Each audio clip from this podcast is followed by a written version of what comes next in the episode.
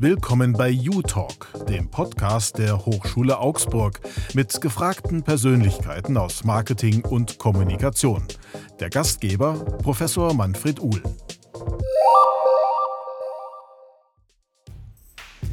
Servus, willkommen beim U-Talk. Heute geht es um ein Thema, bei dem man gar nicht so recht weiß, wie man es angehen soll. Mir geht es zumindest zu künstliche Intelligenz. Vielleicht ist die Tatsache, dass ich viele Fragen habe, ja auch schon der Beweis, dass mir die nötige natürliche Intelligenz fehlt. Aber trotzdem, was ist das überhaupt, künstliche Intelligenz? Wie erschafft man sie? Was steckt technisch dahinter? Was kann sie und was kann sie nicht? Und fachlich betrachtet, wie beeinflusst KI das Marketing- und Kommunikationsmanagement der Zukunft? Hier gibt es ja auch schon ein paar sehr spannende Anwendungsfelder.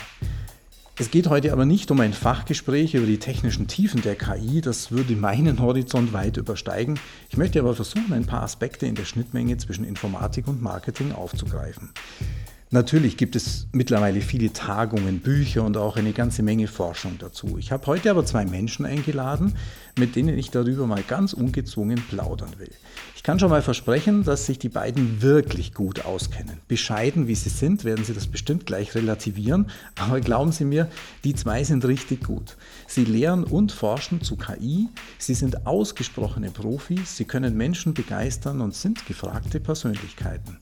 Sie hat Feinwerk und Mikrotechnik an der Fachhochschule in München studiert, dann an der Universität der Bundeswehr im Bereich der Luft- und Raumfahrttechnik geforscht und schließlich über kognitive Automation promoviert. Danach ging es in die Industrie, wo sie als Softwareingenieurin an KI-Systemen gearbeitet hat. Sie ist seit 2013 Professorin für technische Informatik an der Hochschule Augsburg und lehrt unter anderem über die Interaktion zwischen Mensch und Maschine. Insofern ist es auch kein Wunder, dass sie im ganz neuen und öffentlich geförderten KI-Produktionsnetzwerk als Forscherin mit an Bord ist. Fachlich kennt sie sich bei KI also bestens auch aus. Doch kann sie ihr Wissen auch vermitteln? Ja, das kann sie. Und wie? Sie wurde 2021 im deutschlandweiten Wettbewerb der Unikum Stiftung zur Professorin des Jahres gewählt. Mein zweiter Gast ist ebenfalls ein Hochkaräter. Er hat Informatik an der Universität des Saarlandes und an der University of Edinburgh studiert. Danach forschte er am renommierten Deutschen Forschungszentrum für künstliche Intelligenz, dem DFKI, und führte eine Forschungsgruppe für Multimodal Computing and Interaction. Danach zog es ihn an die Hochschule Augsburg. Er lehrt hier unter anderem über neuronale Netze, Deep Learning und Interaction Engineering. In unserem Masterstudiengang Marketing Management Digital ist er mit dem Modul Information Technologies mit an Bord. Seine Publikationsliste ist ein Buch für sich und er ist ein international gefragter Vortragsgast. Sein Name taucht regelmäßig in den Rednerlisten internationaler KI-Fachtagungen auf, unter anderem in Paris, Chicago und Genf. Ich freue mich sehr, dass beide heute hier sind und ich hoffe, keine allzu dummen Fragen zu stellen. Willkommen, Professor Dr. Claudia Meitinger. Willkommen, Professor Dr. Michael Kipp. Hallo Claudia. Hallo Michael. Hallo Manfred. Hallo Manfred. Gut, ich, ich, freue mich wirklich, dass ihr da seid und äh, freue mich irrsinnig auf das Gespräch, weil ich mir sehr sicher bin, dass ich heute unfassbar viel, viel lernen werde so zum Einstieg, Claudia, bevor wir so richtig reingehen in die Themen, eine private Frage. Du arbeitest ja als Ingenieurin viel mit Labortechnik und mit großen und kleinen Bauteilen. Hast du als Kind auch schon viel gebastelt und getüftelt, so Kosmos-Baukästen, Fischertechnik oder so? Also Kosmos-Baukästen und Fischertechnik ähm, hast du bei mir im Kinderzimmer oder hättest du bei mir im Kinderzimmer nicht gefunden. Dafür okay. Lego-Technik, ähm, jeden Bausatz, den es wohl geben könnte. Ich glaube, meine Eltern sind manchmal schier verzweifelt, wenn sie an Weihnachten noch die ausverkauften Lego-Technik-Bausätze irgendwo herbekommen musst. Ne? Okay, da. also da war schon viel Technik auch im Kinderzimmer da. ja. ja, sehr gut. Michael, auch du als Informatiker hast, ja beruflich, hast dich ja beruflich mit Haut und Haaren eigentlich äh, Hard- und Software verschrieben. Dazu kommt ja auch, dass du unser wissenschaftlicher Leiter des äh, Didaktik- und Medienzentrums bist. Also beschäftigst dich ja auch da stark mit digitalen Lehr- und Lernformen. Ähm, und wann legst du eigentlich den Digitalo in dir mal ab und genießt in vollen Zügen das analoge Leben? Beim Fahrradfahren. Echt? Genau. Also ich sitze schon ziemlich viel vorm Computer oder vorm Tablet oder vorm Handy. Aber genau, ich habe vor kurzem das Rennradfahren entdeckt und äh, das ist analog. Analoger geht es gar nicht. Pur. Genau. Pur. Mein erster Computer war übrigens ein Atari-Computer. Was war denn euer erster Computer? Ich hatte schon einen PC, da merken vielleicht ein paar Jahre ähm, Unterschied dazwischen. Den hat tatsächlich mein Vater sehr früh auch sich zugelegt und in der fünften Klasse hat dann ein Lehrer begonnen, mit uns in den Rechnerraum zu gehen, Computer ohne Festplatten in Betrieb zu nehmen. Mhm. Und ich hatte das Glück, als eine der wenigen in der Klasse auch zu Hause dann schon einen PC zu haben okay. und das dann heim auch nutzen zu können. Okay, bei dir, Michael? Ja, bei mir war es der Commodore C64. Der da, C64. Genau, da outet man sich natürlich auch gleich so vom Alter her. Dann der C128. Und der erste PC, da musste schon einige ähm, Geburtstags- und sonstige Gelder auf den Tisch. Mhm. Ähm, das war mhm. noch richtig teuer damals. Aber ja. alles mit Kassette und so weiter. Ja, heute Kult, Kultgerät eigentlich. Ja? Ja. Genau. Ja. Okay, lasst uns in die Thematik einsteigen. Künstliche Intelligenz, abgekürzt KI oder in der englischen Variante Artificial Intelligence bzw. AI. Mit KI sind ja viele Hoffnungen und gleichzeitig auch Ängste verbunden. Da scheint es die helle und die dunkle Seite der Macht jetzt schon zu geben. Bevor man aber in die Bewertung eines Phänomens oder einer Technologie eintaucht, sollten wir ganz in wissenschaftlicher Präzision natürlich erst einmal klären, worüber wir bei künstlicher Intelligenz eigentlich sprechen. Was ist also künstliche Intelligenz? Demis Hassabis, der Gründer der Firma DeepMind, die, glaube ich, mittlerweile von Google aufgekauft wurde, soll mal gesagt haben, AI is the science of making machines smart. Wie würdet ihr KI kompakt erklären? Wer mag starten? Ja, ich kann mal einen Versuch starten. Also ich äh, sehe das relativ pragmatisch. Für, es, für mich ist künstliche Intelligenz so ein Toolset ähm, von verschiedenen Technologien, die unterstützen. Und weil die gerade so in Mode sind ähm, und eben auch die Hypothese ist, dass es alle Bereiche der Technik und des Lebens durchdringen wird, könnte man das auch so als Enabling Technologies betrachten. Das heißt, das ist das, was in vielen Waschmaschinen, Software-Frameworks, Web-Anwendungen, Handys drinstecken wird oder schon drinsteckt. Ähm, aber ich sehe es halt weniger esoterisch ähm, und halte es vielleicht mit Andrew Eng, dem großen Educator aus Stanford, ein Chines, chinesischstämmigen Amerikaner, ähm, AI is the new electricity, sagt er. Also mhm. das steckt mhm. halt überall drin. Das ist sozusagen das, was äh, früher die Erfindung des Stroms war. Und das ist die Hoffnung in AI. Genau, und das ist auch so meine Perspektive. Mhm. Okay, Claudia? Ich persönlich finde es auch ganz schwierig, tatsächlich künstliche Intelligenz zu definieren, so wie man andere Sachen leichter definieren kann im Sinne einen Satz, der sagt AI ist. Mhm. Ähm, und würde aber auch nochmal auf den Klassiker zurückgehen. Russell Norvig haben in ihrem ähm, Buch mal versucht, äh, verschiedene Gebiete von äh, KI aufzugreifen und gesagt, ich kann mir überlegen, will ich eine ein technisches System, sage ich jetzt mal, entwickeln, das denkt wie ein Mensch oder agiert wie ein Mensch? Oder will ich vielleicht ein System ähm, entwickeln, das rational denkt oder rational agiert? Und das sind für mich Begriffe, mit denen ich dann leichter mhm. arbeiten kann als den sehr ähm, mit vielen Erwartungen, Hoffnungen, mhm. Gefühlen, Ängsten besetzten Begriff künstliche Intelligenz als allumfassende Lösung für die Probleme der Welt mhm. zu mhm. beschreiben. Ist KI Hardware oder Software oder beides? Also ich meine, ich, die Kollegin ist ja E-Technikerin, für mich ist es Software. und wenn es dann schnell, schnell sein soll, dann wird es halt irgendwann Hardware. Genau, ich, ich denke auch, das ist dieses alte, ähm, die Frage zwischen Software und Hardware. Letztlich können wir ohne einander nicht also nicht existieren. Ein Computer braucht Software, um was Sinnvolles mhm. zu tun und eine Software braucht eine Hardware, um drauf zu laufen. Egal, ob die Hardware vor einem steht oder in irgendeinem Rechenzentrum über die Cloud erreichbar ist. Ähm, aber auch geschichtlich gesehen kommt es aus der Software. Also es mhm. geht ja darum, wie, wie sind die Mechanismen und da kann man ganz grob trennen zwischen äh, maschinellem Lernen und wissensbasierten Systemen, also Logik und Regeln. Und das ist so die große Wasserscheide. Und für, mhm. für viele Menschen heute ist es halt maschinelles Lernen, aber das stimmt gar nicht. Und zum Begriff KI vielleicht noch diese, dieses geflügelte Wort, künstliche Intelligenz ist immer das, ähm, was noch nicht funktioniert. Das, was vor zehn Jahren ähm, KI war, ist heute Google Maps und mhm. das Vorschlagssystem bei Amazon. Ähm, und da haben viele KI-Wissenschaftler 20 Jahre später gesagt, da haben wir uns echt blöden Begriff ausgesucht. ja, weil die Erwartungen sind immer überzogen. Ne? Mhm. Also im Gartner mhm. Hype Cycle ist man mhm. quasi immer oben auf der, auf der Spitze der überzogenen Erwartungen mhm. und kommt da einfach nicht runter. Mhm. Und fühlt sich dann ja auch getrieben immer, oder? Äh, wenn die Erwartungen so hoch sind da, oder auch äh, nicht wertgeschätzt, wenn man mhm. etwas erreicht hat und alle mhm. Leute sagen, Mensch, das ist doch kalter Kaffee. Mhm. Und man sagt halt, nee, vor fünf, fünf Jahren war das KI. Mhm. Mhm. Aber das nützt einem dann ja. nichts. Du hast gerade schon ein wichtiges Stichwort gegeben, äh, lerne die Maschinen. Wie lernt denn eine Maschine?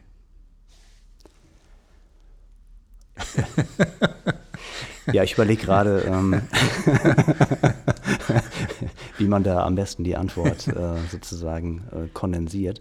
Aber ich meine, heutzutage ist es heut, häufig datengetrieben. Das heißt, man, mhm. man sucht halt ähm, einen großen Datensatz, äh, wo man Input-Output hat. Also der Klassiker ist Bilder, auf denen eine Katze drauf ist mhm. äh, und Bilder, auf denen keine Katzen drauf ist. Und man möchte einen Katzendetektor irgendwie erschaffen und dann zeigt man der Maschine einfach die eine Million Bilder, mhm. die, die Hälfte mit Katze, die Hälfte ohne Katze und sagt der Maschine auch, hier ist eine Katze, hier ist keine Katze. Und durch einen Lernprozess lernt die Maschine das und dann hat man diesen Klassifikator, dieses Modell und damit kann man dann in Zukunft auf echten Bildern, die die Maschine noch nicht gesehen hat, mhm. äh, Katzen erkennen. Und so funktioniert Lernen im maschinellen Lernen. Also Trial and Error einerseits, oder? Also ihm zu sagen, was ist richtig, was ist falsch und wahnsinnig viel Datenfutter, oder? Genau, aber in diesem Trial and Error ist eben dieser Lernschritt drin. Das mhm. heißt, immer wenn es falsch ist, werden intern Dinge angepasst mhm. in der Blackbox.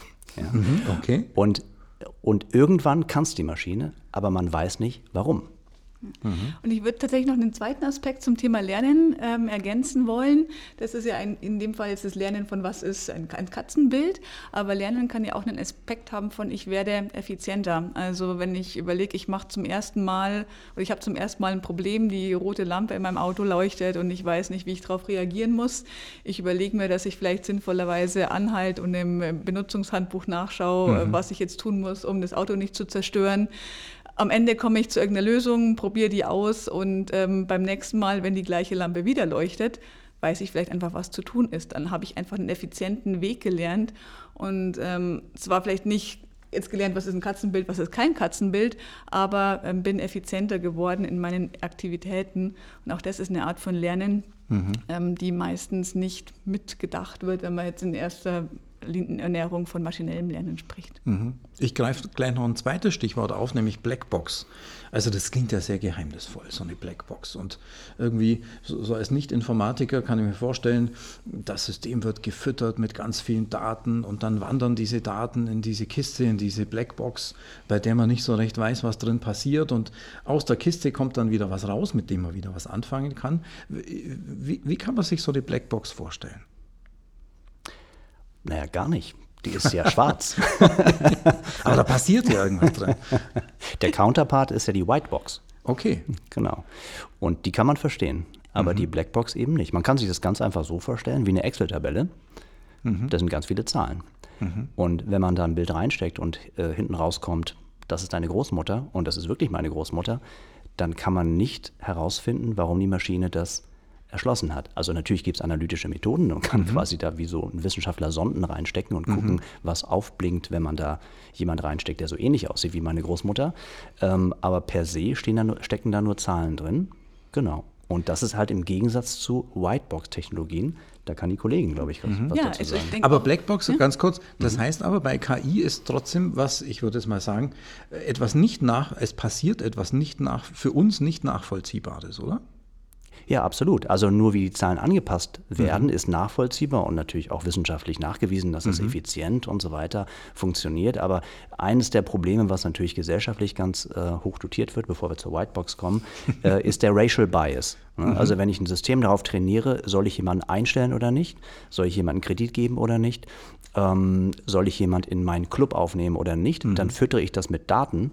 Wenn in diesen Daten sozusagen Rassismus drin ist, weil ich in der Vergangenheit rassistisch war, mhm. dann ist meine Maschine auch rassistisch. Mhm. Ne? Mhm. Und ich kann das aber an den Zahlen nicht ohne weiteres erkennen. Ich kann das experimentell nachweisen und mir überlegen, was ich dagegen tue, in der Regel durch neue Daten, die eben nicht rassistisch sind. Aber ich habe das Problem, ich kann das sozusagen nachträglich nicht fixen. Mhm. Und das ist das Problem der Blackbox. Also was passiert ist, ist passiert. Genau. Ja, und im Endeffekt, ich betrachte vor allem das Eingabe-Ausgabe-Verhalten. Also ich weiß, was ich reinstecke, ich weiß, was am Ende hinten rauskommt, ich kann es anpassen, ich kann andere Daten reinstecken, ich bekomme andere Daten raus.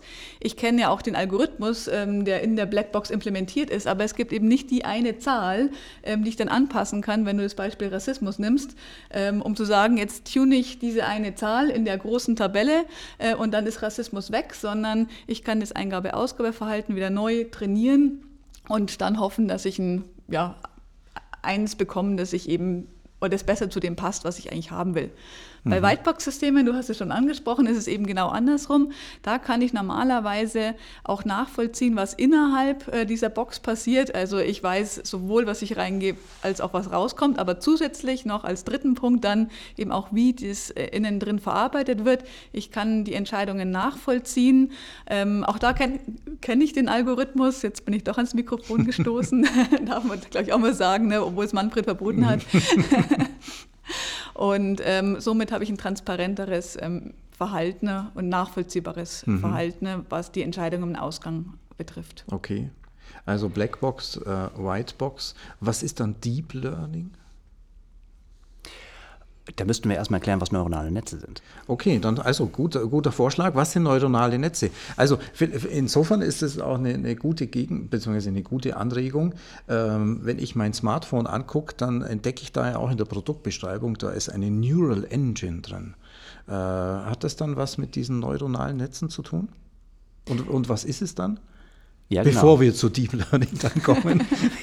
Deep Learning sind neuronale Netze, eine spezielle mhm. Form der neuronalen Netze. Mhm. Neuronale Netze sind eine spezielle Form des Machine Learnings mhm. und sind deswegen Blackbox-Technologien. Das passt natürlich gut zusammen. Ne? Mhm. Unser Gehirn ist ja auch eine Blackbox. Genau. Neuronale Netze kommt ja vom Gehirn. Wir haben Neuronen im Gehirn und daraus abgeleitet hat man schon in den 40er Jahren die Idee, dass man das ja elektronisch nachbilden könnte. Mhm.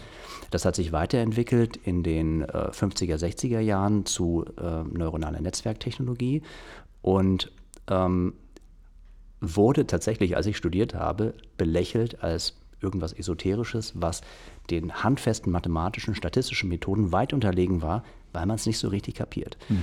Ähm, jetzt ist es aber natürlich der totale Hype und das hat ähm, zwei, äh, 2010, 12 begonnen, weil da der Deep Learning Durchbruch war. Genau, jetzt nochmal einen Schritt zurück. Neuronale Netze, was ist das?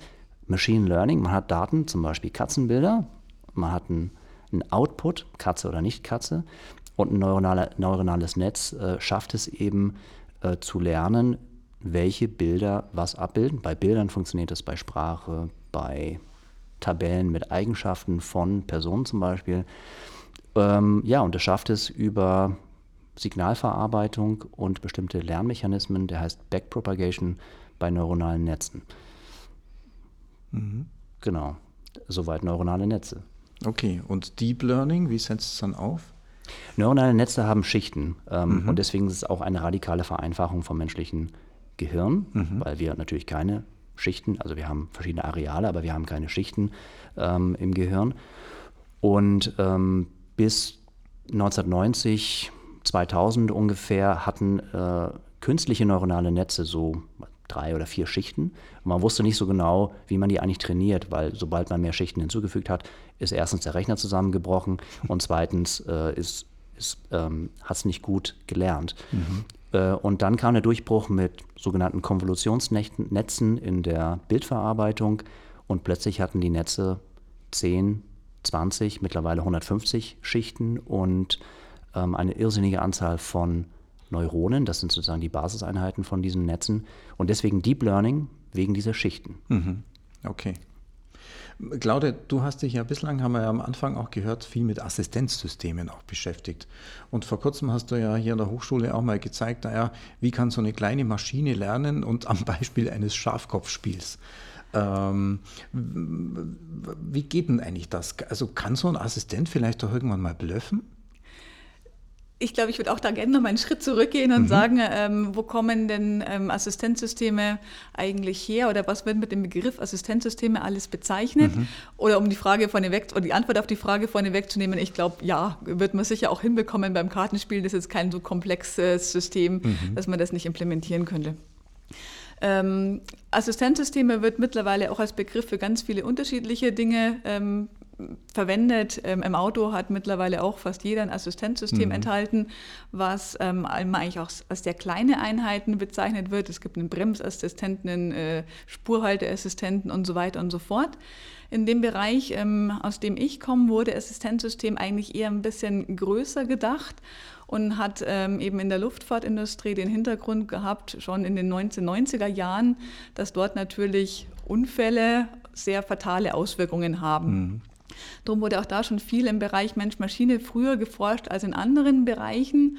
Und Charles Billings zum Beispiel hat sich dann äh, schon 1997 in einem Buch auf ein paar Anforderungen an Assistenzsysteme gestürzt, die meiner Meinung nach selbst heute noch nicht alle ohne weiteres umsetzbar sind, wenn man sie so groß denkt, wie er es aus meiner Sicht gedacht hat. Das geht zum Beispiel los, dass Mensch und Maschine jederzeit die Absicht des anderen ähm, kennen müssen. Also die, das Assistenzsystem, die Maschine muss wissen, was ich als ähm, Mensch, die, ja, nennen wir das Flugzeug, ähm, fliegt, was ich denn gerade als nächstes tun will. Andersrum muss ich auch irgendwie ein vollständiges Bild davon haben, in welchem Zustand die Maschine ist und was mir die Maschine als nächstes ähm, empfehlen wird, ähm, was unser Flugplan ist, äh, was die nächsten Schritte sind.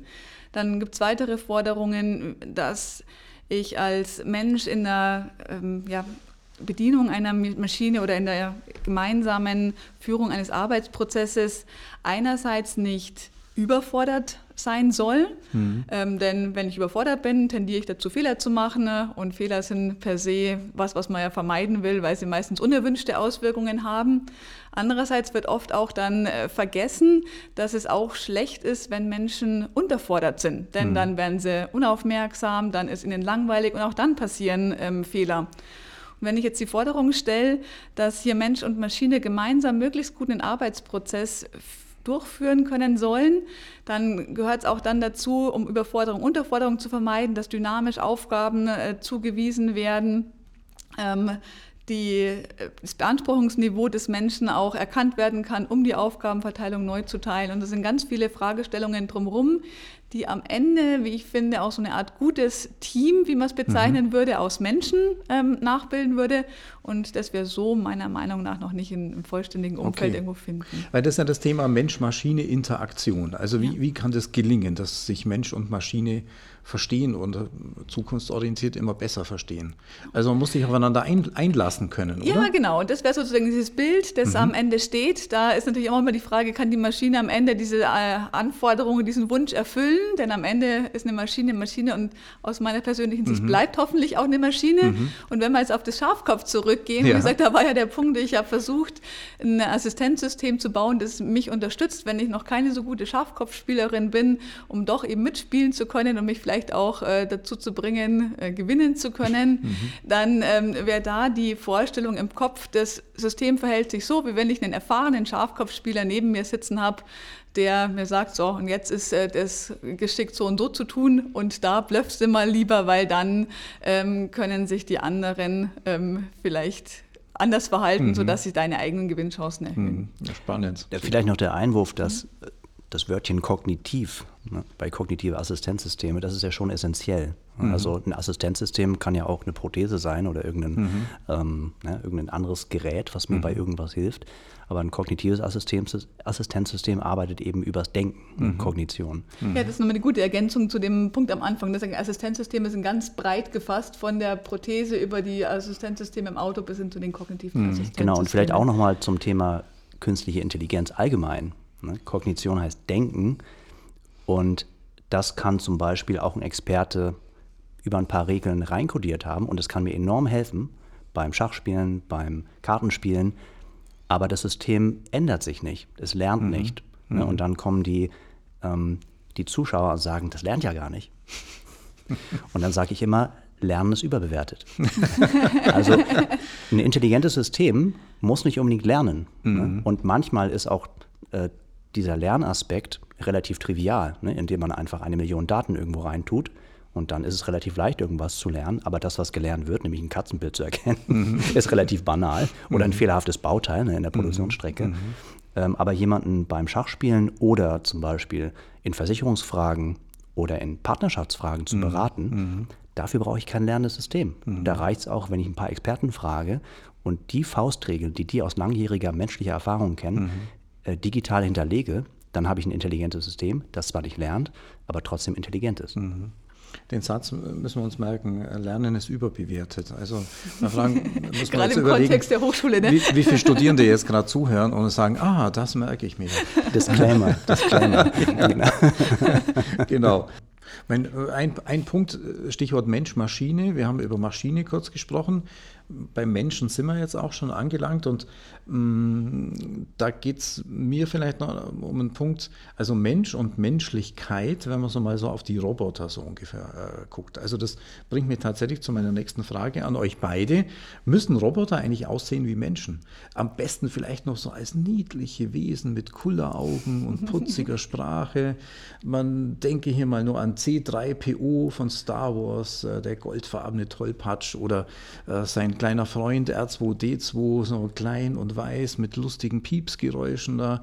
Und mittlerweile hat er ja auch so ein, hat er auch nochmal einen Freund in munterem Orange BB8. Also man merkt, sind alles technische Bezeichnungen, ähm, aber irgendwie müssen die dann schon menschliche Züge haben.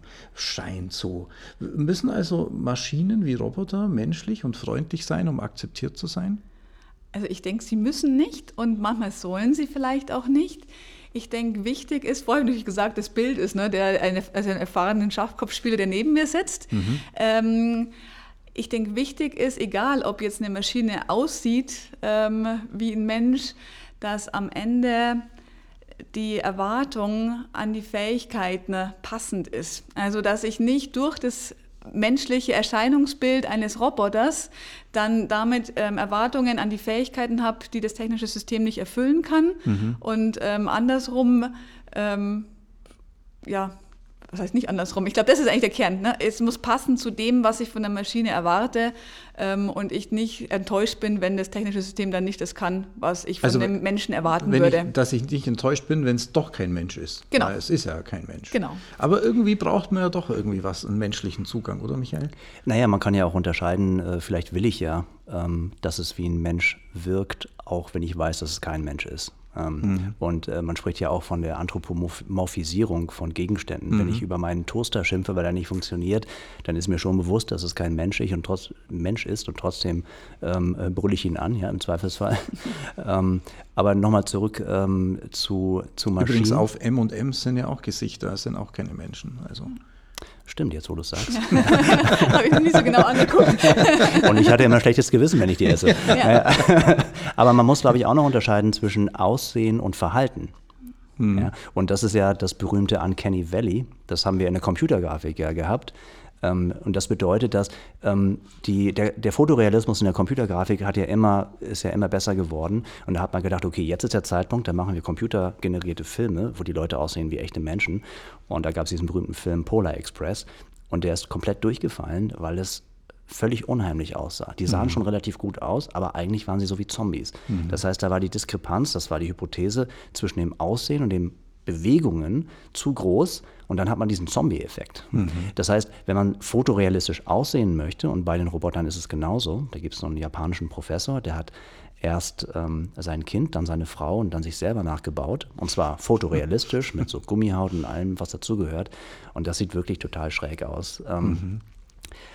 Und jetzt bei C3PO zum Beispiel ist der bewusst quasi visuell distinguiert vom mhm. echten äh, mhm. menschlichen Aussehen, hat aber doch einige ziemlich menschliche Verhaltensweisen. Ne? Mhm. Die redet zu viel und äh, ist ein bisschen autistisch veranlagt und so mhm. weiter. Mhm. Ähm, aber, aber das muss zueinander passen. Ne? Also sozusagen mhm. die, das Äußere ähm, ähm, äh, darf nicht zu realistisch sein, wenn die Bewegung und das Verhalten nicht dazu passen. Ähm, ansonsten, wenn das Verhalten menschlich ist, akzeptieren wir das Gesamtpaket eher. Und da sehe ich tatsächlich kein Problem, eben auch in, dieser, in diesem Wissen, dass die meisten Menschen ja wissen, dass die Roboter nicht intelligent sind, den Produkte anzubieten, Services anzubieten, die menschlich rüberkommen ja, und mhm. witzig sind, charmant sind, äh, tollpatschig sind, weil es einfach ja, die ganze Angelegenheit schöner macht vielleicht. Braucht man also dann eine emotionale Beziehung auch? Was heißt braucht? Die ergibt äh, sich. Die ist halt da. Die ergibt ne? sich. Genau. Ja, ich denke, das ist auch nicht, nicht, nichts Schlimmes. Ich ähm, mhm. mag meinen Computer auch, auch wenn ich ihn natürlich anders mag als meine Freundin, mhm. meine Familie. Mhm. Ähm, also ich denke, wir bauen jetzt auch schon zu gewissen technischen Geräten äh, emotionale Beziehungen auf. Mhm. Und ich denke auch, das passiert einfach automatisch, ohne dass wir das jetzt wollen, brauchen mhm. oder nicht. Äh, und trotzdem, wie du vorher auch schon gesagt hast, ist mir auch sehr bewusst, dass es mein Computer ist und mhm. ähm, nicht was anderes. Und wahrscheinlich mag ich auch nicht meinen Computer, sondern die Dinge, die ich damit tun kann ähm, und die Funktionalitäten, die drauf sind. Manche Sachen gefallen mir auch nicht. Ja. Mhm. Die Frage ist doch eher, befördert man das Ganze und pusht mhm. das mhm. Äh, und das eben auf äh, unethische Art und Weise. Ne? Wir ja. sind ja hier im Marketing-Bereich. Ähm, Was nichts mit Unethik zu tun hat. Natürlich nicht, nein, nein. So natürlich nicht, natürlich nicht. Ne? Aber man könnte auf die verwegene Idee kommen, äh, dass man diese natürliche Tendenz, Dinge zu anthropomorphisieren, Emotionen irgendwie reinzuinterpretieren, dass man die befördert. Bis zu der Frage, wie kann man denn ähm, Maschinen Emotionen geben? Ja, genau. Also äh, das ist dann auch wieder das perfekte Stichwort eigentlich für den nächsten Gedanken. Ähm, also wir wissen ja beispielsweise auch über die Werbewirkungsforschung, dass auch Marken natürlich eine emotionale Beziehung zu den Menschen aufbauen. Das kann der Computer sein, das können Sneaker sein, das kann auch was ganz anderes sein, also ganz unterschiedlich. Das heißt, die Erfahrung von Marken haben einen symbolisch auch und oft emotionalen Nutzen für die Menschen, die die Marken entweder lieben oder hassen. Geht da in beide Richtungen. Also kommen wir mal zu ein paar Anwendungsformen von KI-Marketing. Da erleben wir ja auch eine wahnsinnig dynamische Entwicklung. Viele von uns nutzen Sprachassistenten wie Siri und, Alexa. Und je öfter wir mit, wir mit dem äh, System sprechen, desto mehr lernt es ja von uns. Wenn wir nach Dingen im Internet suchen, tippen mittlerweile immer mehr Menschen keine Suchbegriffe mehr ein, sondern sprechen ihre Suchbegriffe oder ihre komplette Frage in die Suchmaschine ein. Stichwort Voice Search. Ähm, Textbasierte Chat, äh, Chatbots kennen wir zum Beispiel schon länger. Jetzt kommen immer mehr Sprach- bzw. audiobasierte Chatbots äh, zum Einsatz, zum Beispiel in der Kundenkommunikation. Gleichzeitig haben wir natürlich die Erfassung gesprochener Sprache äh, als extrem brutal, also ich würde mal sagen, brutal komplexen Prozess. Also wie lernt denn ein Computer gesprochene Sprache? Wie können Dialekte erlernt werden?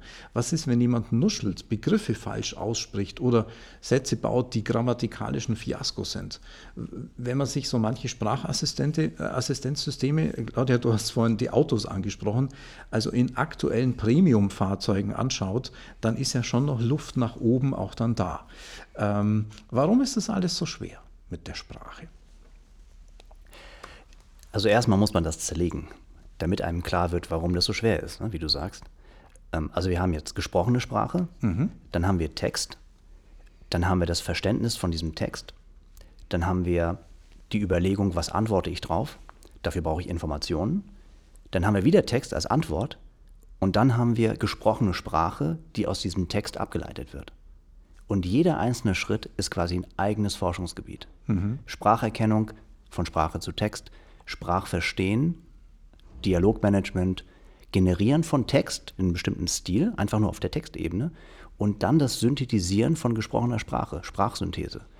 Alles brutal schwere Aufgaben an der Schnittstelle von Linguistik, Phonetik, Computerlinguistik, mhm. Informatik, künstliche Intelligenz. Mhm.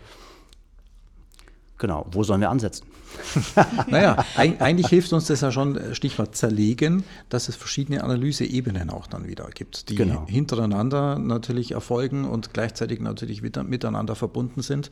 Und das bringt dann diese Komplexität mit sich, oder? Genau, und übrigens, weil du Lernen gesagt hast, da wird gar nichts gelernt.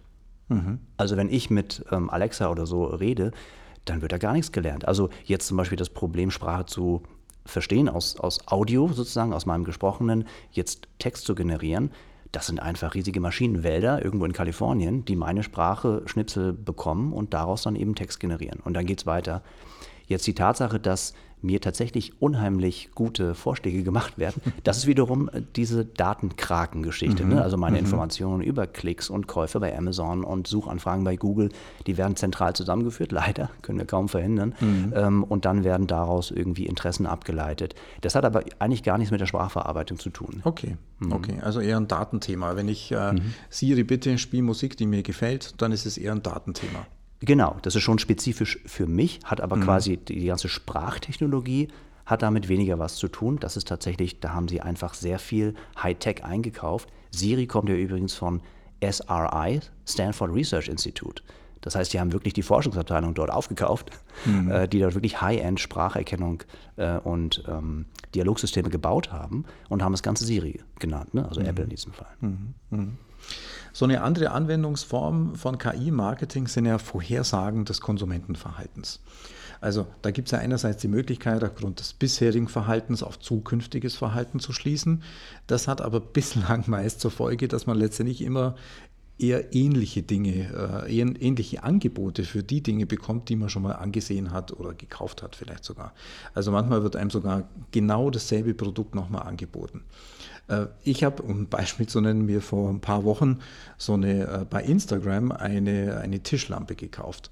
Und das hat bis heute zur Folge, dass ich immer wieder andere Angebote für genau den gleichen Lampentyp dann bekomme. Also die Annahme scheint es so zu sein, dass ich, und Instagram ist ja jetzt auch kein Miniladen irgendwie, äh, steckt ja auch ein großes Unternehmen dahinter. Aber die Annahme scheint ja in dem System im Moment immer noch so zu sein, dass ich weiterhin eine endlose Anzahl dieser Lampen kaufen werde, was natürlich Quatsch ist. Also diese, dieses System scheint ja noch ziemlich dumm zu sein. An der Stelle müsste doch eigentlich eine künstliche Intelligenz ansetzen, die sagen, naja, jetzt hat der Manfred Uhl sich so eine Tischlampe gekauft, was könnte denn für den irgendwie noch interessant sein, oder? Ja klar, es ist denkbar, dass man hier äh, andere Algorithmen einsetzt und dann entsprechend andere Schlüsse zieht, versteht, was ist denn gekauft worden, ähm, versucht sich ein Bild des Nutzers und der Nutzerin zu erschließen, was ja eigentlich äh, ständig passiert, wenn wir äh, unterwegs sind. Du hast die Datenkrake angesprochen und ähm, dann ist einfach die Frage, welche Daten steckt man in die Algorithmen rein und was kommt dann hinten raus. Am Ende ist es immer die Frage des Tages. Und ähm, ja, das wäre ein Anwendungsgebiet, oder wie siehst du es? Also eher ein Datenproblem dann an der Stelle, oder? Naja, ich würde sagen, das Phänomen ist jetzt erstmal ein Datenphänomen. Also zurzeit werden hauptsächlich Daten verwendet, die zusammengeführt werden, um diese neuen äh, Werbeanzeigen anzuzeigen. Mhm. Die Frage ist ja eher, Stichwort Whiteboxing, ob man da was oben drauf packen könnte. Ne, dass Marketing-Experten sagen, okay, ähm, jetzt im Kontext äh, Möbel, was wäre der nächste Schritt? Oder wie kann man so ein bisschen nach links und nach rechts gehen, jetzt stilistisch, wenn es jetzt eine, keine Ahnung, eine Bauhauslampe war, dass man vielleicht sagt, okay, dann mag er vielleicht irgendwie Modernität und dann kann man in anderen, mhm. in anderen Möbelbereichen gucken, ob man da in der Richtung was, dass man quasi so Querbezüge herstellt. Wenn man genügend Daten hat, schaffen es auch die Daten, aber mit dem Whitebox-Approach könnte man das immer früher schaffen. Du sprichst auch eine, eine gute Sache an, ähm, die mir immer am Herzen liegt, nämlich auch das Verknüpfen einfach verschiedener Ansätze aus der künstlichen Intelligenz. Das ist eine, vielleicht einen ähm, subsymbolischen Algorithmus zu haben, der eben Ähnlichkeiten zwischen verschiedenen Dingen klassifizieren kann und andersherum aber noch einen Algorithmus draufzusetzen, der aus äh, den einen Daten, die äh, erzeugt wurden, auch dann vielleicht noch Erfahrungswissen von menschlichen Experten mhm. in einem ähm, offen zugänglich, also nicht offen zugänglich, aber in einem Whitebox-System ähm, dann mit aufnehmen kann und daraufhin wieder die Ausgangsdaten, die Vorschläge für dich ähm, dann entsprechend äh, zu beeinflussen, um dir vielleicht nicht eine Lampe, sondern eine zu passende Beistelltisch oder wie auch immer vorzuschlagen. Okay, also ich bin gespannt, wie sich äh, die, äh, die Angebote oder die Ideen, die ich bekomme, dann weiterentwickeln. So ein anderer Anwendungsfall ähm, ist ja so ein KI-gestütztes Warenwirtschaftssystem.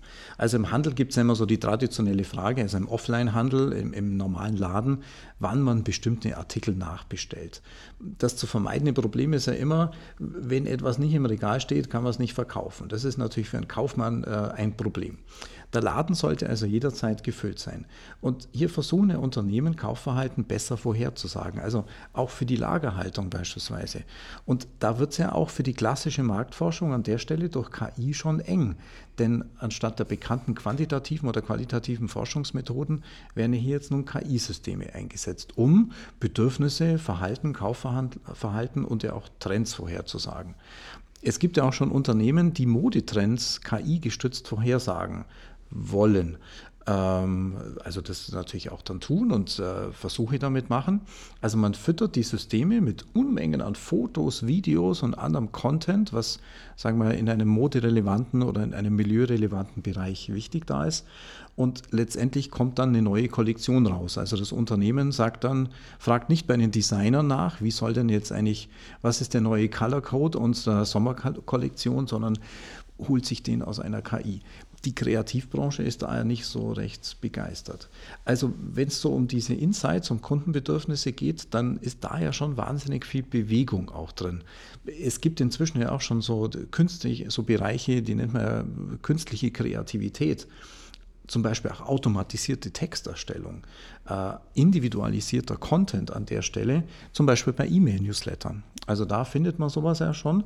Und 2018 hatte Toyota ja mit seiner Marke Lexus den ersten Werbespot veröffentlicht, der komplett von der KI erstellt wurde. Wie haben die das ja gemacht? Die haben letztendlich mit, übrigens von Watson, von, mit Watson von IBM, den haben die gefüttert mit allen Pre über 15 Jahre lang preisgekrönten Kampagnen und Werbespots. Und daraus ist dann so ein äh, KI-erstellter Spot gekommen. Aber ich weiß eben leider nicht, äh, wie sich das auf die Verkaufszahlen ausgewirkt hat. Dann gibt es selbstlernende Stimmgeneratoren, sowas wie Generative Design oder eben sogar Kunstwerke oder Kunstprojekte, die eben KI mit einsetzen. Und da ist ja vor einigen Jahren, vor ein paar Jahren, dieses Projekt von Lipsky so durch die Medien auch gegangen, dass also der Künstler, der hat sich so eine künstliche Muse auch erschaffen und mit der er zusammen immer wieder Kunstwerke erschafft. Also der Künstler akzeptiert die von einer KI geschaffenen Gemälde natürlich in seinem Stil. So, also das heißt, da gibt es wahnsinnig viel, wahnsinnig viel Entwicklung im Moment. Und äh, was sagt ihr dazu? Ist das jetzt so eine Phase des Ausprobierens oder ist da echt eine Revolution am Gange? Also ich glaube, das ist teilweise auch einfach Etikettenschwindel. Mhm, okay. also du hast ja vorhin äh, von qualitativer und quantitativer quasi Methoden gesprochen, mhm. um ähm, ich weiß nicht, ich glaube, um, äh, das Marketing zu optimieren. Mhm. Genau. Quantitative Methoden bedeutet ja, man arbeitet mit Zahlen, qualitative eher mit so menschlichen Urteilen mhm. und man kann Machine Learning als eine quantitative Methode betrachten. Mhm. Ne? Früher steckten da statistische Methoden drin, heute mhm. steckt vielleicht ein neuronales Netz drin, aber eigentlich ist es ja egal. Mhm. Ähm, so, wenn jetzt zum Beispiel Netflix sagt, wir haben House of Cards hergestellt mit KI, was heißt denn das genau? Wird mhm. das Drehbuch geschrieben von der KI? Ich glaube nicht. Mhm. Beziehungsweise ich bin ziemlich sicher, das nicht. ja.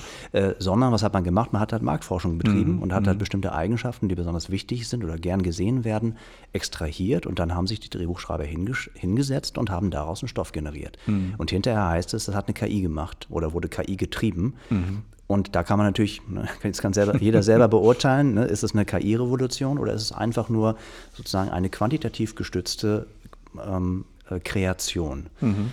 Ähm, und vielleicht noch ein ganz kleines anderes Beispiel, um zu zeigen, wo der Stand der Technik ist. Wir haben, ich habe vorhin schon Sprachsynthese gesprochen. Mhm. Ne, mein Dialogsystem Siri hat einen Text als Antwort äh, vorbereitet und die soll jetzt in gesprochene Sprache umgewandelt werden. Wie funktioniert das? Tatsächlich äh, benutzt man da häufig konkatenative Sprachsynthese. Das heißt, man sucht sich Schnipsel aus einer Datenbank zusammen, alles von einer Sprecherin gesprochen und schnippelt das zusammen. Ne? Und dann bettet man das ein bisschen. Es ist zurzeit noch schwierig bis unmöglich, wirklich Stimmungen, Modulationen, Versprecher, ähm, äh, äh, Emotionen hm. in eine künstliche Stimme reinzusetzen. Und das hm. kriegt man nicht hin. Hm. Warum? Weil das ist irgendwie das, weil unser phonetisches System so komplex ist, dass man das nicht hinbekommt. Ne?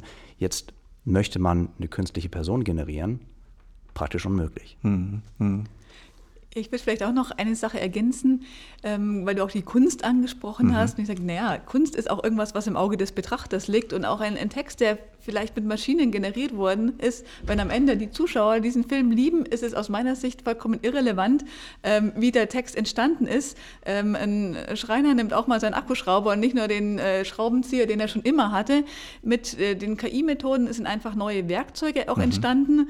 Ja, man kann auch sagen, Schreibmaschine nimmt auch keiner mehr zum Drehbuchschreiben her. Und wenn ich jetzt irgendwelche Textbausteine automatisch generieren lassen kann und sie tragen dazu bei, dass ich am Ende einen coolen, spannenden Film habe oder oder einen guten Bericht in einer, ähm, über ein Sportereignis, was ja so die, mhm. die Einstiegstexte waren, die automatisch erzeugt wurden, finde ich, ist es nicht so wichtig, welche Technologie dahinter steckt.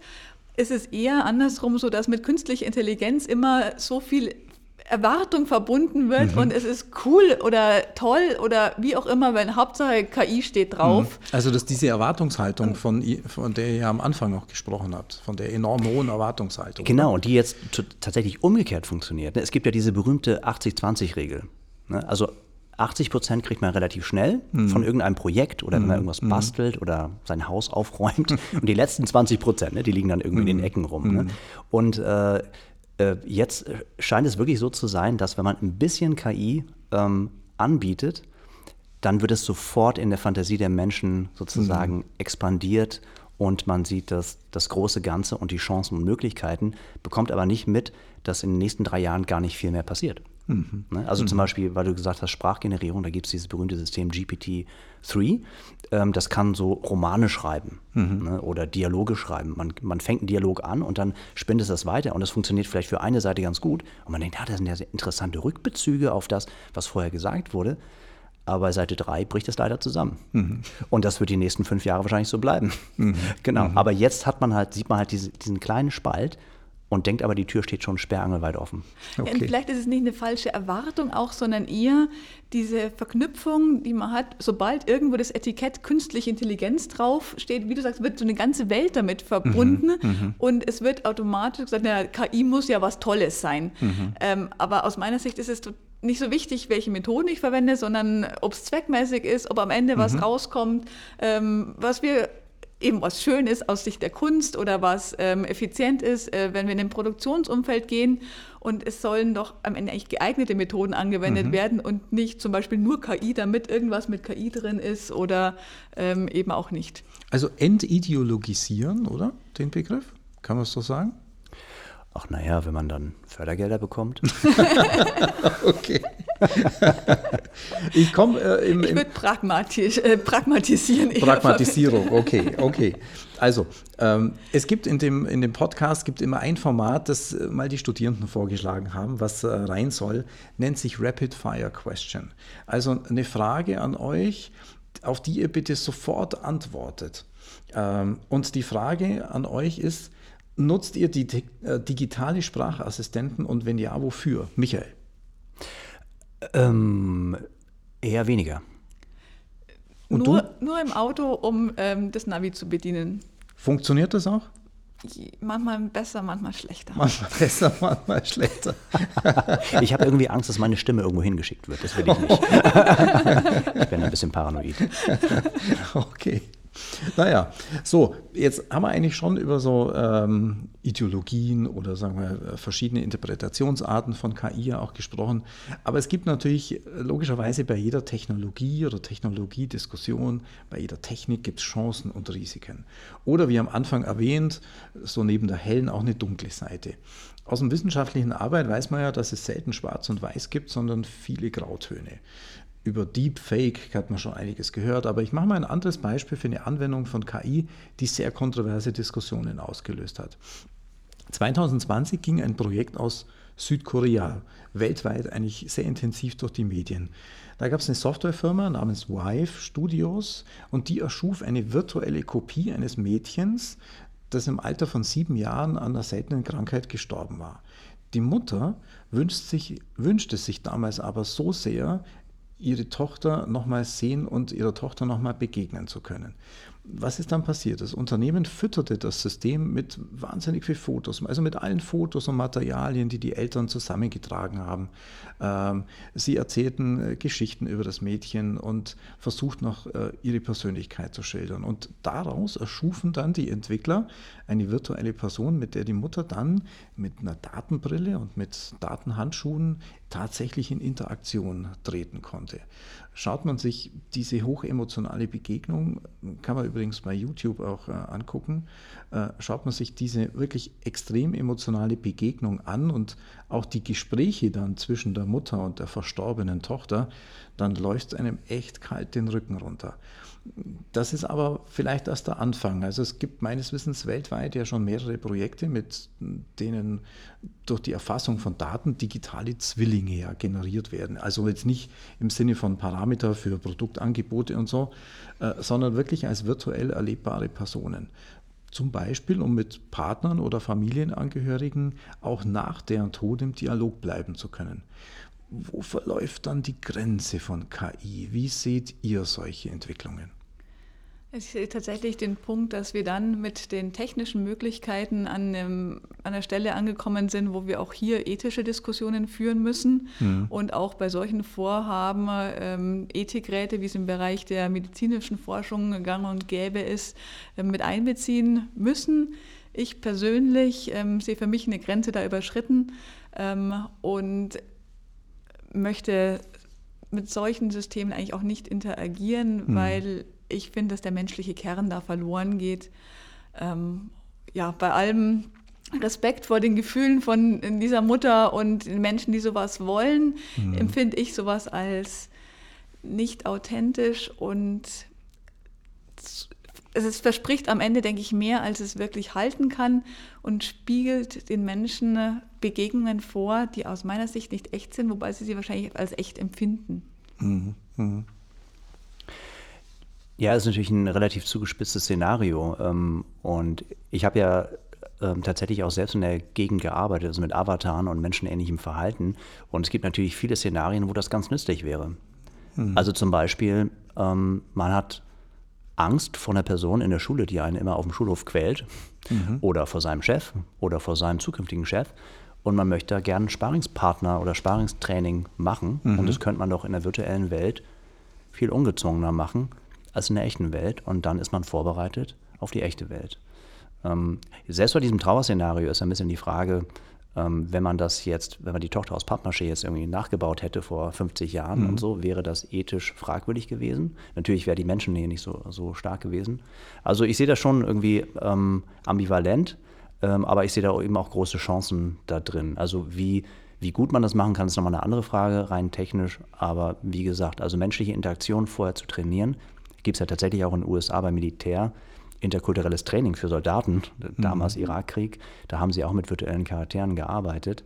Ähm, das kann auch viel, viel Nützliches haben. Ja, ich denke, du sprichst aber eine andere Sache an. Für mich ist tatsächlich der Unterschied, ob ich versuche, eine verstorbene Person oder eine Person, die auch noch lebt, als diese Person nachzubilden oder ob ich eben eine Person quasi künstlich erschaffe, wahrscheinlich mit gewissen Eigenschaften, mhm. nur das diese Szenarien jetzt genannt, ähm, dass ich Situationen trainiere, aber nicht mit dem Anspruch, eine Person mit ihrer Persönlichkeit, ihrem Aussehen und ihrem Wesen, Gesprächen, die sie vielleicht führen könnte, nachzubilden. Naja, aber wenn ich ein Problem mit der konkreten Person hätte und die, wär, die hätten einen digitalen Zwilling ne, mit, mit Einverständnis und so weiter und ich habe ein Problemgespräch mit der Person vor und ich kann das vorher trainieren und die andere Person findet es ganz gut, ja, dann irgendwie, dann, dann, werden, auch sein, dann ja, werden ja. viele Konflikte ja vielleicht schon im, Vor im Vorfeld virtuell sozusagen gelöst und dann kommt das echte Gespräch, wäre ja auch ein Sinn. Also ich glaube, da kommst du wirklich, ähm, ja, und ich bin kein Ethikspezialist, aber da gibt es dann vielleicht natürlich Grenzbereiche und mhm. Grenzübertritte, mhm. aber vielleicht auch Regionen, wo das ganz nützlich ist. Ich finde es tatsächlich ein bisschen gruselig, die Vorstellung, aber ich glaube, du sprichst es genau an. Es gibt Grenzbereiche und Diskussionen. Ich mhm. bin keine Ethikerin, ähm, aber ich glaube, das sind genau Fragestellungen, die in so ähm, Kreisen dann auch eben diskutiert und geführt werden müssten. Ne? Ja, zum Beispiel, du bist ja Professorin ne? und die Leute haben Prüfungsangst, ne? mündliche Prüfung ja. und die können vorher mit dir trainieren. Mhm. Der, du musst das nicht anbieten, ne, als ne, ich habe jetzt hier zehn Stunden Training am Freitag ne, von, äh, von 10 bis 18 Uhr oder so, äh, sondern da hast du einen digitalen Zwilling, da gibt es einen Raum und da können die, können die trainieren und dann kommen die in eine Prüfung und sind top vorbereitet. Dann könnte endlich auch mal der Spruch wahr werden, ne, der Tag hat 24 Stunden, wenn die nicht reichen, dann nehmen wir die Nacht noch dazu, dann können wir. Stattdessen einfach 25 digitale Zwillinge. Genau. Also da haben wir schon die Idee für ein nächstes Forschungsprojekt, nämlich zur Prüfungsvorbereitung. Wenn, also wir sehen, beide sind extrem, beide seid extrem tief drin in der Technologie auch von KI. Rationalität spielt dabei eine sehr wichtige Rolle, aber ich möchte äh, gegen Ende des Gesprächs nochmal so den Bogen zur Emotionalität spannen. Im Marketingmanagement, wo du das Thema schon angesprochen hast, geht es ja grundsätzlich um die Frage, wie man mit Produkten, Dienstleistungen, aber zum Beispiel auch mit Marken Nutzen für die Menschen schaffen kann. Also es geht um Nutzen schaffen. Ähm, und ähm, es geht dabei einerseits natürlich immer um rationalen Nutzen, also zum Beispiel, dass ein Produkt ein bestimmtes Problem des Alltags löst. Aber es gibt ja auch, ähm, und spätestens aus der Neuropsychologie und ähm, Nobelpreis Daniel Kahnemann mal als, als Beispiel ähm, angesprochen, wissen wir ja, dass wir die meisten unserer Entscheidungen im impliziten System treffen. Und wir wissen auch, dass viele Entscheidungen, vor allem die wichtigen, auf emotionaler Basis getroffen werden. Und in der Vorbereitung auf unser Gespräch stieß ich auf den YouTube-Kanal AI News und dort auf einen Beitrag, erst äh, zwei oder drei Tage alt, und der hieß How Artificial Intelligence is Destroying Dating and Love. Und der Beitrag bezog sich auf den Einsatz von KI bei Dating-Plattformen wie, äh, wie Tinder und Bumble. Kann das funktionieren, den, äh, Partner, den richtigen Partner fürs Leben mit KI zu finden? Ich glaube, da müssen wir erstmal anfangen zu überlegen, was ist denn der richtige Partner fürs Leben. Und äh, ich denke, das ist auch individuell, ist die äh, Betrachtung sehr unterschiedlich. Ich persönlich ähm, bin nicht der Meinung, dass es den einen Menschen im Leben nur gibt, mit dem man glücklich werden kann ähm, und dass ich aus, es, wie viele Milliarden Menschen haben wir gerade aus der Welt, den einen nur finden ähm, kann, mit dem ich ein glückliches Leben führen kann. Mhm. Äh, mein Mann möge mir den Spruch verzeihen. und andersrum habe ich eben auch den Eindruck, dass auch an Beziehungen mittlerweile sehr hohe Erwartungen geknüpft werden. Und vielleicht mhm. wäre es manchmal auch am Ende glücklicher. Ähm, ich denke an meine Großeltern, wo ich das Gefühl hatte, das war nicht ähm, Liebe von Anfang an, sondern durchaus ein gewisses zweckmäßige äh, oder ein gewisser Zweck in der Beziehung. Und sie haben sich aber sehr schätzen und lieben gelernt über die Jahre miteinander, ohne dass sie zwangsverheiratet wurden, um Gottes Willen. Ähm, aber mit einer gewissen Rationalität und Pragmatismus an eine Beziehungsfindung ranzugehen, könnte eine Option sein. Und vielleicht könnte künstliche Intelligenz dabei helfen. Mhm. Okay. Also ich sehe das Problem jetzt gar nicht so sehr äh, eine KI-Frage, ne? mhm. sondern das kann man ja auch mit Statistik oder mhm. einfach mit ein mhm. paar Handvoll von Regeln, sondern da geht es ja eher um Vernetzung und sozusagen Vergrößerung des Aktionsradiuses und sozusagen transparenteren Abgleich von Interessen und so weiter. Mhm. Und ich denke, alles, was da hilft, ist doch eigentlich gut. Wenn die Leute irgendwie eine höhere Wahrscheinlichkeit haben, die Person zu finden, die zu ihnen passt, ist es gut. Ich glaube, das ist eher ein soziales Problem. Die Frage, jetzt Stichwort Tinder, ob man, ob wir da in so eine ähm, äh, in so eine Stimmungslage kommen, wo quasi die Welt ist ein Supermarkt und ich versuche das beste Produkt zu finden. Ne? Ich mhm. glaube, das ist eher das Problem. Aber ich bin nicht sicher, ob das wirklich mit KI zu tun hat. Da könnte sie vielleicht sogar tendenziell helfen, quasi nachhaltigere Vorschläge zu machen, anstatt jetzt einfach nur irgendwie mhm. statistische Auswertungen zu machen und keine Ahnung, mhm. ähm, hat die Bluse die gleiche Farbe wie sein Poloshirt oder so. Mhm. Okay. Also äh, haben wir wieder so ein Erwartungsthema. Vorhin haben wir bei zu hohen Erwartungen an KI gesprochen und jetzt sind wir bei den zu hohen Erwartungen beim Partner. Also das ist eine ganz, ganz, ganz interessante Parallele. Schauen wir zum Schluss denn noch in die Glaskugel. In einem Vortrag, den ihr beide kürzlich anlässlich des 50-jährigen Jubiläums unserer Hochschule gehalten habt, habt ihr von der nächsten Stufe künstlicher Intelligenz ja gesprochen, von äh, AGI. Und wenn ich richtig aufgepasst habe, dann, habt ihr, äh, dann bedeutet äh, AGI Artificial General Intelligence. Was ist das denn jetzt nun?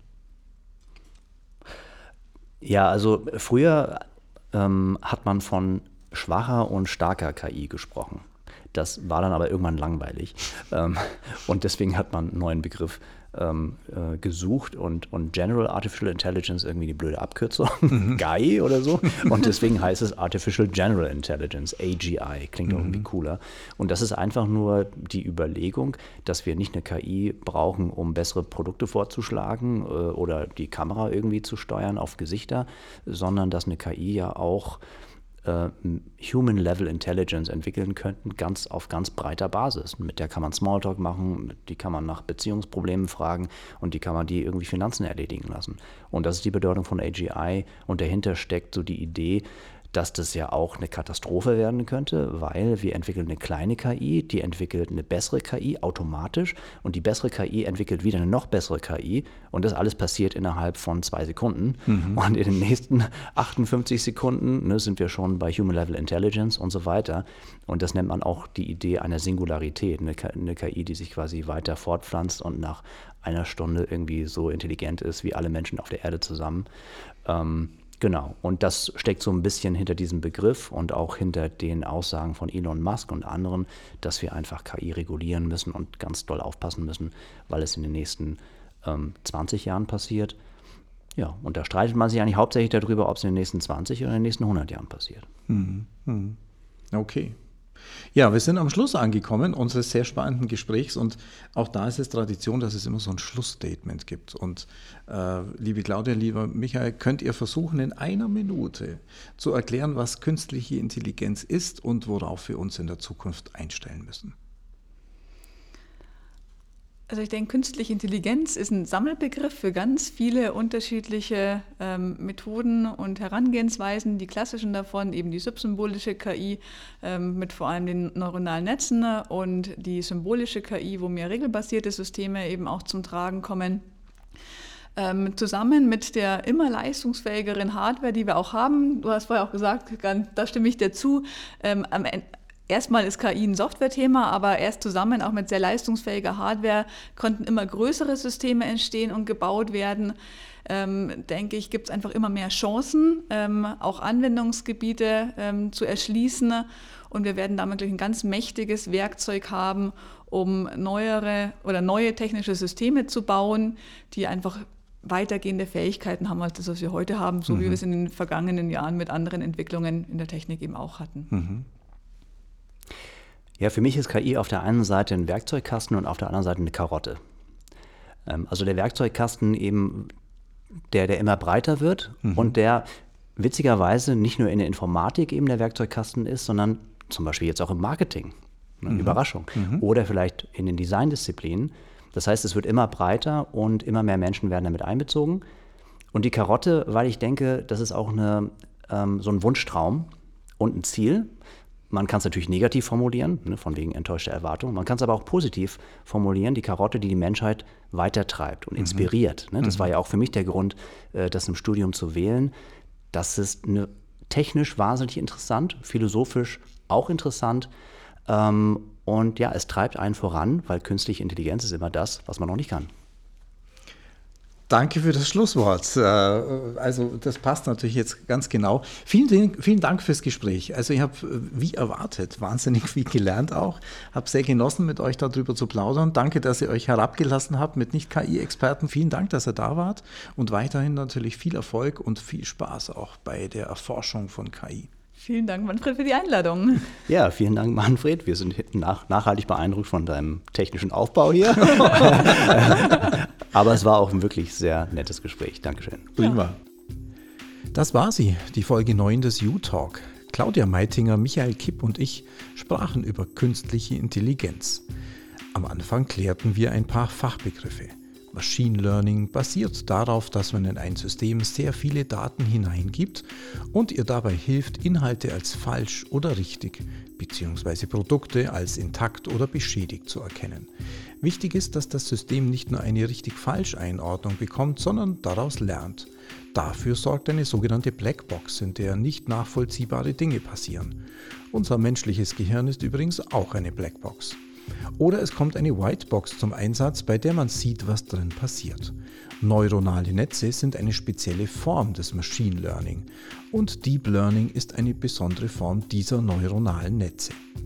Wir sprachen auch über Assistenzsysteme. Sie können einfach bis komplex sein. Sie helfen uns zum Beispiel im Alltag, als Bremsassistent im Auto oder als Sprachassistent beim Abspielen von Musik.